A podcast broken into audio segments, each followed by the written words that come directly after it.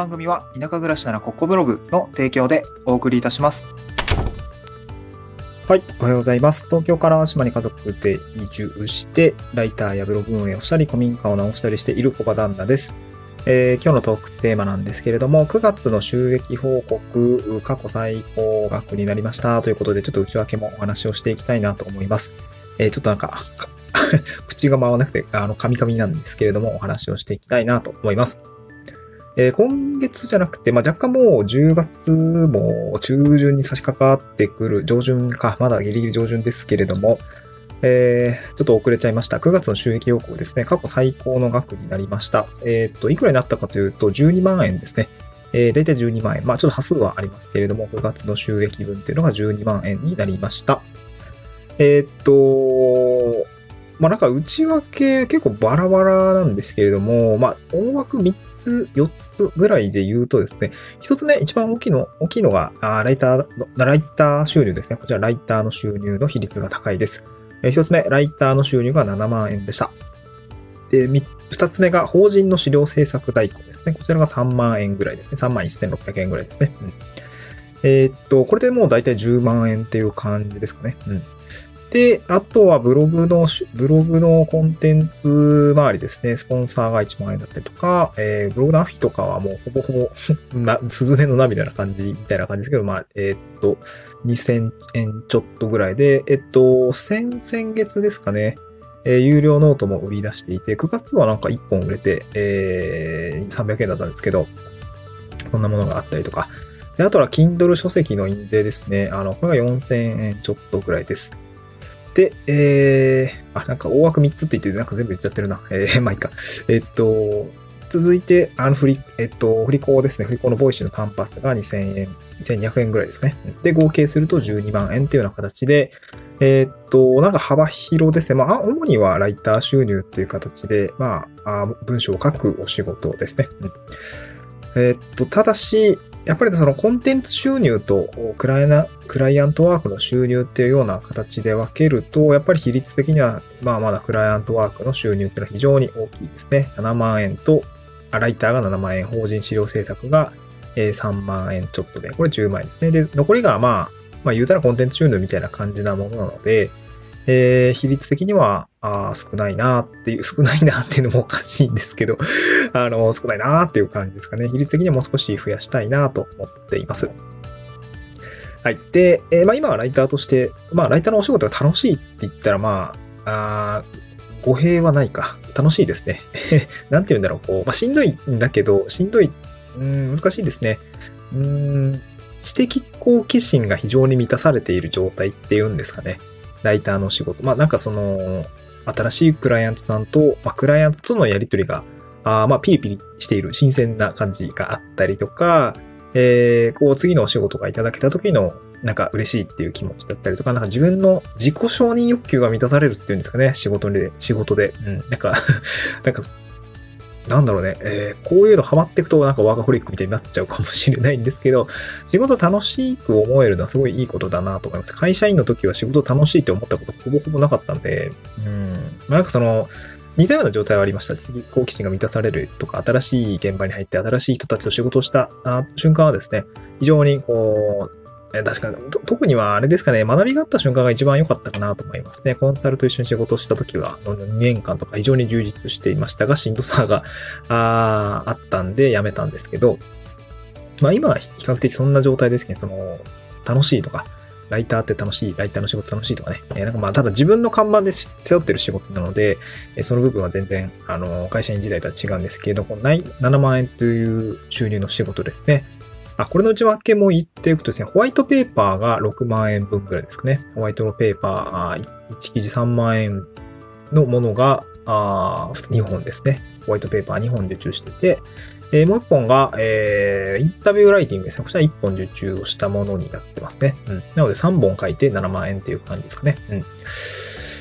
そうですね。まあ、ホワイトペーパーに関してはかなり割がいいような感じがしています。まあ、ただ、ちょっと難易度は高いかなっていう気がします。ちょっとデザインとか、まあ別に完璧にデザインが僕一本で受けてるわけじゃないんですけど、デザインを考慮した文面というか、うん、なんかここは図解がいいですって、こんな図解のイメージですみたいな、あとはちょっとデザイナーさんなんとかしてくださいみたいな、結構投げやりな感じなんですけど、まあ基本的にはライティングしか分担されていないんで、まああの、なんですか、そこはデザイナーさんの仕事でしょって割り切ってはいるんですけど、まあ、とはいえ、あの、ホワイトペーパー全体のトータル的なことを考えると、このライティングの段階で図解っていうところも含めて考えておいた方が、まあ、ディレクター的には助かるんだろうなと思いつつ、使いも、まあ、無償で提案をしているっていう感じですかね。うん。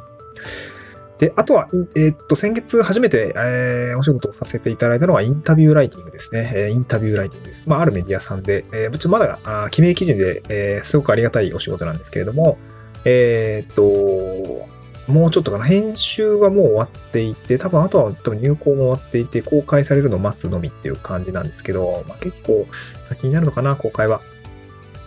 えっと、インタビュー、まあ、 Zoom でインタビューさせていただいて、まあ、その事前のリサーチから入って、 Zoom でインタビューさせていただいて、えー、その書き起こしをですね、えー、記事の、まあ、テイストに合わせて書いていくみたいな感じですね。ここが非常に、えー、9月は苦しかったですね。インタビューライティングのその苦しかったところはですね、その、今までこう SEO ライティングだったりとか、まあホワイトペーパーのライティングもそうなんですけれども、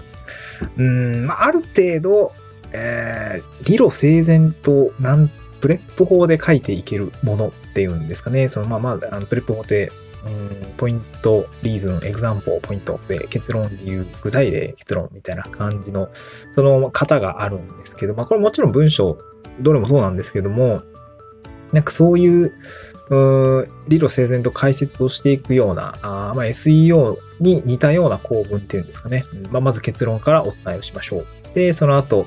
あの、読者は結論を求めるので、結論を述べましょう。で、2個目、理由ですね。それは結論を信じないから、その、まず、その次に理由を言いましょうみたいな。ああ、なるほどね。あそういう理由なんだ、みたいな感じで。でも、読者は信じないから具体例を出してください、みたいな、こう、なんか そういう読者の心理に応じたプレップを使って SEO って書いていくじゃないですか。まあ、なので、あそういうような書き方で、あの、まあ、なんか染みついているとか、今までは割とこう SEO の記事を書いていたりとか、まあ、ブログもそうですし、えー、Twitter なんかも結論、理由、具体例みたいな感じで書いていたりとか、あとそうですね、なんだろう。まあ、ホワイトペーパーも割とそんな感じですかね。まあ、ただ、インタビューライティングは SEO を意識しているわけではないところがあるんですね。まあメディアさんにもよるかもしれないんですけど、そう、まあ、なんていうのかな、読者の、その、求めていることに対しては、あの、インタビューという、そうだな、なんかこう、湖を通して、えー、表現しているっていうような感じなんですけど、ここが非常に難しかったですね。なんかこう、あ、僕今まで SEO のあの文章の型が染みついていたんだけれども、うーん、インタビューライティングと、この、しかもこの、なんかね、第三者視点っていうんですかね、インタビューライティングでその、あの、よく吹き出しが、あの、R25 さんとかあるじゃないですか。ああいう感じのメディアさんで、えー、インタビューとインタビュアーが、それぞれこう吹き出し形式で、えー、質問していく。まあ、えっ、と、インタビューライティングされていく。まあ、ちょっと文字起こしに若干似てるんだけど、まあ、その、一応その、なんていうかな、話の筋筋ごとに、えー、ジャンルが、まあ、まあ、H2 見出しが切り込んでいて、なんかこう、こんな感じで流れでインタビューが進んでいくっていうような感じのインタビューではなくて、第三者視点っていうんですかね。そう。うん、なんかね、えー、誰々さん何々と、なん、誰々さんが誰、語るみたいな。これ結構ね、難しい文体だったんですね。そこに非常に苦労しましたね。この文体に苦労するっていうのは、初めてかもしんないですね。なかなかこう、デスマス帳とかデアル帳っていうところはさ、別にそんな意識すること、まあ、あの、やりゃいいわけなんで、そんななんか苦労することなかったんですけど、これなんかね、メディアのその語り口っていうんですかね、をこう、そう、本当語るようにこう書くんですけど、これが非常に難しかったですね。なんかこう、めちゃくちゃ筆止まりましたね。そういうところがありました。やっぱりその、慣れるまでには、その、その、その前の他の、他のライターさんが書いてる文体とかをしっかり読み込んだりとか、あの、したし、その、まあ、その、テイストを合わせるっていうところが非常に、なんて言うんでしょ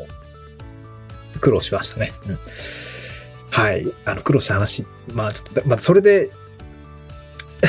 インタビューライティング1万円で割りがあってんのかっていうと、ちょっとまだ微妙ですね。リサーチにめちゃくちゃ時間かかったし、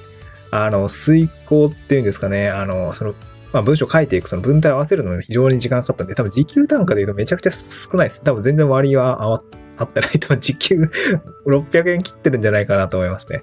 はい。まあそんな感じで、まあ最初はね、やっぱしんどいかなと思うんですけど、これちょっと、ただ、移住系の、あの、インタビューライティングだったんで、個人的にはすごくやりがいがあって、非常に勉強になるし、あともうブログでも活かせるかなっていうところがあって、なんかね、すごくね、ガチッとハマったライお仕事だったんで、これちょっと継続的にやっていきたいなと思いました。うん。はい、そんな感じですね。えー、っと、まとめます。えー、9月の収入ですけれども、12万円と、12万円ですね。12万円でして、過去最高でございました。えー、大きく分けると内訳としては、ライター収入が7万円、えー、2つ目の方、2つ目が法人資料制作が3万円ぐらいですね。で、残りがまあ、音声だったりとか、有料ノートだったりとか、Kindle、ブログアフィリとかですね、え、コンテンツ収入みたいな感じですかね。えー、というような収入でございました。あコンテンツ収入の比率がぐっと低いので、えー、なんか頑張っていきたいなと思いました。はい。まだライターとしてもね、どんどんどんどんスケールしていって、ここね、多分10万、15万ぐらいはライターで持っていきたいなと思いますので、え、今後も頑張っていきたいなと思います。また次回の収録でお会いしましょう。バイバイ。